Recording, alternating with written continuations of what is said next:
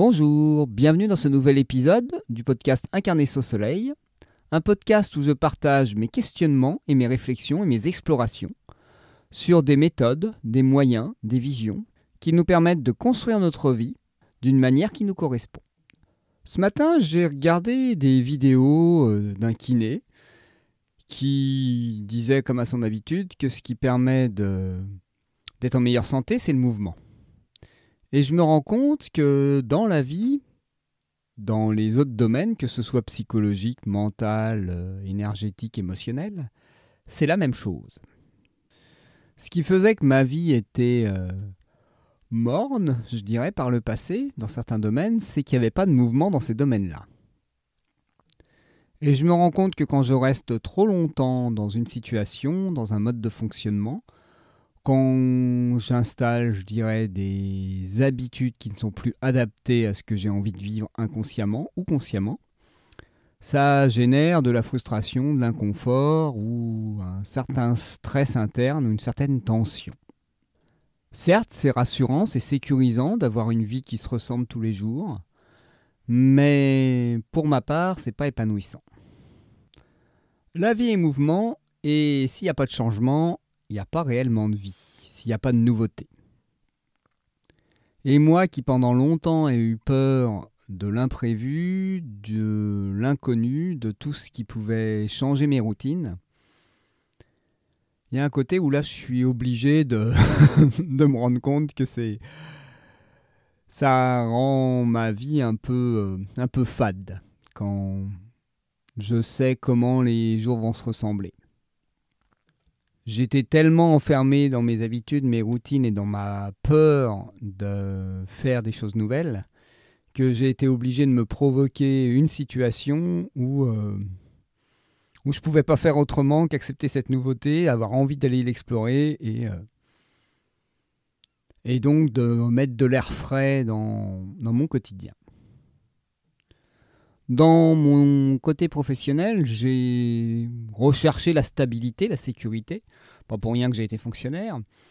Mais c'était tellement enfermant pour moi, parce qu'à la base, je suis quand même quelqu'un qui aime plus la liberté et la nouveauté, et découvrir de nouvelles choses, qu'à un moment, en refusant de rééquilibrer ma vie et continuant à vouloir rester dans ma routine où mon travail c'était tout et c'était bien comme ça parce qu'il y avait la sécurité parce que je me voyais pas faire autre chose. Je me suis inconsciemment euh, généré de l'inconfort euh, et une situation qui ne me convenait pas pour me forcer à bouger et en mettre du mouvement dans tous les autres espaces de ma vie où je les avais, que j'avais laissés en jachère. Et je me rends compte que pour ma part, j'ai cette tendance à refuser le mouvement, à avoir beaucoup de peur de, de mettre du nouveau dans ma vie, de mettre de l'inconnu, de peur de reproduire euh, certaines mauvaises expériences du passé et de ne pas arriver à, à y faire face. Et je pense que c'est ça la plus grosse peur quand on se recherche la sécurité, la stabilité, qu'on a une petite tendance contrôlante, ou qu'on évite de mettre du changement dans nos vies, c'est qu'on ne se fait pas confiance pour être en capacité à, euh, à survivre ou à réagir à ce qui pourrait se passer. Et derrière cette volonté de stabilité et de sécurité, il y a aussi la volonté que ça se passe comme on l'a imaginé, comme on a l'impression que c'est le seul chemin confortable pour nous, le seul chemin je dirais même où l'on peut survivre, parce que les peurs qui résonnent là-dessus sont vraiment de l'ordre de la survie, et que c'est la fin du monde si on vit tel ou tel sentiment, ou telle ou telle situation, ou tel ou tel euh, conflit.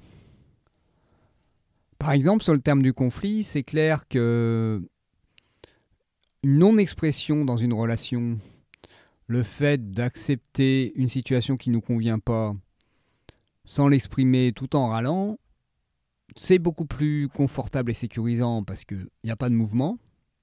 Mais sur le long terme, qu'est-ce qu'on encaisse? Est-ce que c'est pas mieux de sortir un peu de sa zone de confort, d'exprimer les choses, de prendre le risque que ça passe temporairement parce que tout n'est temporaire, d'une manière qui ne nous convient pas, pour après retrouver un équilibre qui sera quand même équilibre temporaire, lui aussi, qui sera quand même beaucoup plus nourrissant et beaucoup plus épanouissant. Car si on a crevé l'abcès, il y aura quand même eu des changements, aussi bien dans notre positionnement que dans la relation, qui auront euh, remis un peu d'air. Et je me rends compte que pour ma part, j'ai tendance à passer de zone de confort en zone de confort. C'est pas faute de me l'avoir dit, mais il y a une partie de moi qui voulait pas le voir et qui voulait rester dans ce côté euh, sécurisant de, de refuser le mouvement dans sa vie. Et c'est pas pour rien donc que je sois dans une activité indépendante où l'extérieur est peu présent et donc où le mouvement doit être plutôt de mon propre fait. Et donc, s'il n'y a pas l'extérieur qui me met en mouvement, logiquement, il y a une petite stagnation qui s'est bien implantée. C'est un des avantages d'ailleurs du salariat, c'est que on ne contrôle pas tout, on ne maîtrise pas tout, et donc l'extérieur, nos collaborateurs, euh, les personnes avec lesquelles on est en relation, euh, la structure à laquelle on appartient, va recréer de mouvements dans notre vie.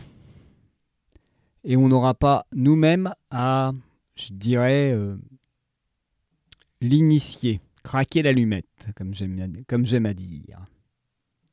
Et vu que là j'ai envie de développer mon activité, je ne remets pas en cause mon choix d'être indépendant, je dirais même d'être entrepreneur, au sens d'oser, de faire des choses nouvelles, de tester des choses. Je me trouve donc dans la situation où il faut que j'ose, que régulièrement je sorte de ma zone de confort, je fasse des choses dont j'ai pas l'habitude, dont j'ai peur, que je ne me permets pas, que je juge, parce que sinon mon activité n'évolue pas, euh, et, ma vie non plus. Et là, je vous donne mon exemple, mais il y a sûrement certains domaines de la vie où, en évitant les interactions, en évitant les, situations où vous êtes confronté à,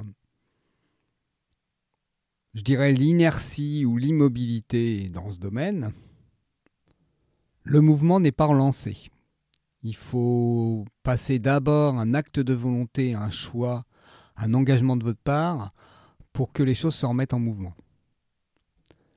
Exemple, pour euh, rencontrer quelqu'un et être en couple, sauf si on compte sur le hasard et qu'on est ouvert à une rencontre tout de même, c'est-à-dire qu'on est dans une posture où on laisse les autres rentrer dans notre espace et nous approcher. Si on est fermé comme une huître, on risque pas de remettre de mouvement dans notre vie sentimentale et notre vie affective. Et après, on peut se raconter toutes les histoires qu'on veut en disant que euh, c'est pas de notre faute, on trouve pas, c'est difficile, c'est compliqué.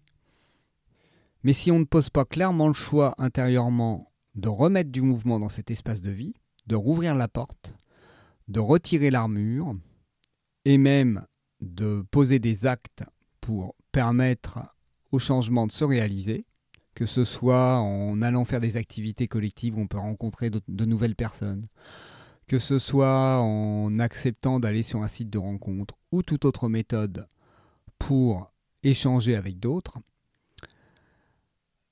c'est pas comme par magie que les changements vont se réaliser.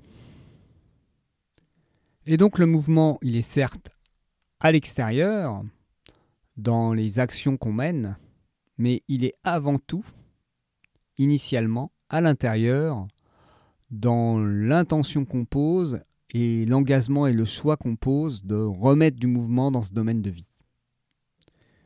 Les domaines de votre vie où vous avez l'impression que vous vous comportez, où les choses sont comme il y a 20, 30 ans, si ça ne vous convient pas totalement actuellement, pourquoi n'essayez-vous pas de remettre un peu de mouvement dans ces situations, de voir si vous pouvez fonctionner autrement, de voir si vous pourriez mettre de l'énergie pour que ça évolue. Si vous avez l'impression que c'est trop pour vous, que ça n'en vaut pas la peine, ok. mais au moins vous aurez posé un choix. Ça ne sera pas un choix par défaut mis en place par euh, une inertie que vous ne voyez même plus. Vous aurez posé le choix conscient de ne pas remettre en mouvement une partie de votre vie. Et si vous voyez une autre partie de votre vie qui stagne, dont vous êtes conscient, qui vous frustre, et où ça n'avance pas, il y a deux possibilités. Ou vous savez ce qu'il y a à faire et vous ne le faites pas. Il y a encore beaucoup de peur de passer à l'action et donc vous repoussez à plus tard. Et donc là, il n'y a pas 36 solutions, c'est ou attendre que la frustration pousse, qu'il y ait un choc, un événement, une crise qui vous pousse à vous remettre en mouvement. Et donc, en gros, que la jauge d'inconfort explose, où vous prenez la responsabilité de votre vie, vous vous secouez un peu et vous dites là, je vais y aller à mon rythme, mais je vais tous les jours faire un pas pour commencer à faire les choses qui me permettront de remettre de mouvement dans ce domaine. Et donc là, faut du courage, de la ténacité, un petit coup de pied aux fesses, mais qui peut être fait avec beaucoup de douceur. Et là, le mouvement va se remettre en place et vous pourrez déjà euh, sentir une détente qui se fait parce que, parce que vous allez dans le sens euh, de la vie, de ce qui vous anime, de ce que vous avez envie pour votre vie. Ou la deuxième possibilité, c'est que vous ne voyez pas comment faire. Vous croyez que c'est irrémédiable, impossible à changer. Là, il y a deux facettes. Ou c'est juste que vous n'avez pas encore cherché de méthode, de moyens pour faire autrement. Donc là, c'est juste à poser l'acte de s'informer et de rechercher euh, des solutions, entre guillemets solutions, parce que ce n'est pas un problème. C'est juste un, espace de votre vie que vous avez envie de, de réhabiter. Soit avant de faire ça, il y a une étape préalable c'est d'accepter que vous puissiez changer, que la situation puisse changer, et de voir aussi peut-être pourquoi vous êtes autant attaché au fait que ça ne change pas. Soit pour rester dans un rôle de victime, soit pour rester dans une posture qui vous sécurise, qui vous apporte une identité, un rôle, euh, des bénéfices secondaires, dont vous n'avez peut-être pas obligatoirement conscience, mais qui sont, je dirais, prioritaires pour vous plutôt que remettre du mouvement dans cette partie de votre vie. Après, ne me faites pas dire ce que je n'ai pas dit. Il ne faut pas que toutes les parties de notre vie soient en mouvement et qu'on habite totalement toute notre vie. L'illusion de pouvoir tout équilibrer, tout faire en même temps, de pouvoir mettre la priorité maximale à tous les espaces de notre vie, c'est peut-être faisable, mais il faut une sacrée détermination, une sacrée discipline. Et c'est pas fait pour tout le monde. On n'a pas tous envie d'habiter de manière équilibrée tous les mêmes espaces. Il y en a qui vont mettre la priorité sur un domaine et donc ils vont avoir des résultats forts. Par exemple, sur le domaine physique ou financier, on voit bien ce type de personnes.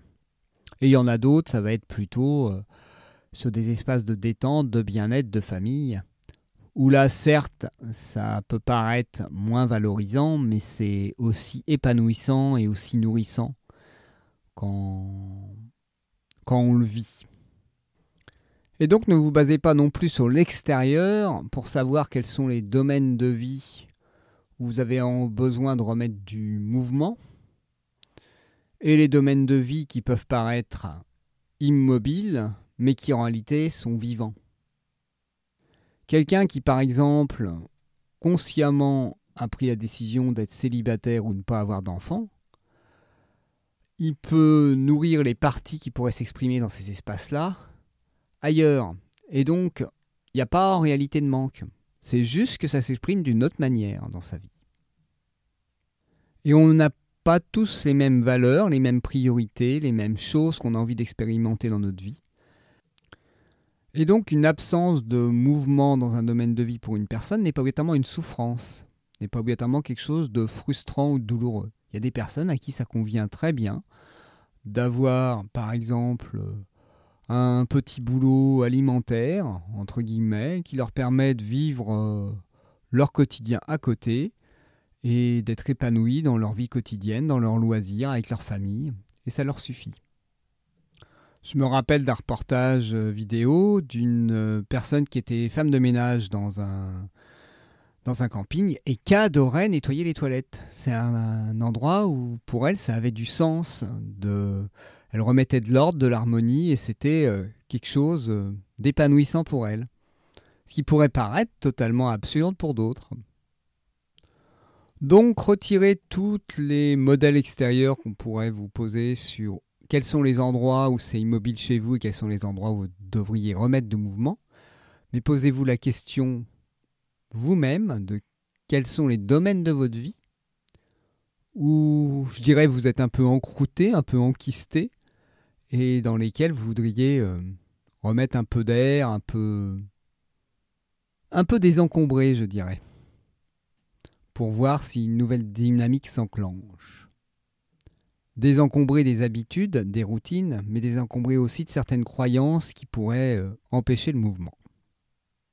Si cet épisode vous a plu, n'hésitez pas à le partager, que ce soit sur les réseaux sociaux, par mail ou à vos amis, à mettre une note pour ce podcast sur Apple Podcast ou sur Spotify, ou à mettre un commentaire sur Apple Podcast. Ça m'aiderait à développer l'audience de ce podcast et permettre d'en faire profiter plus de monde. Et bien sur ce, je vous souhaite une magnifique journée et je vous dis à très bientôt pour un nouvel épisode.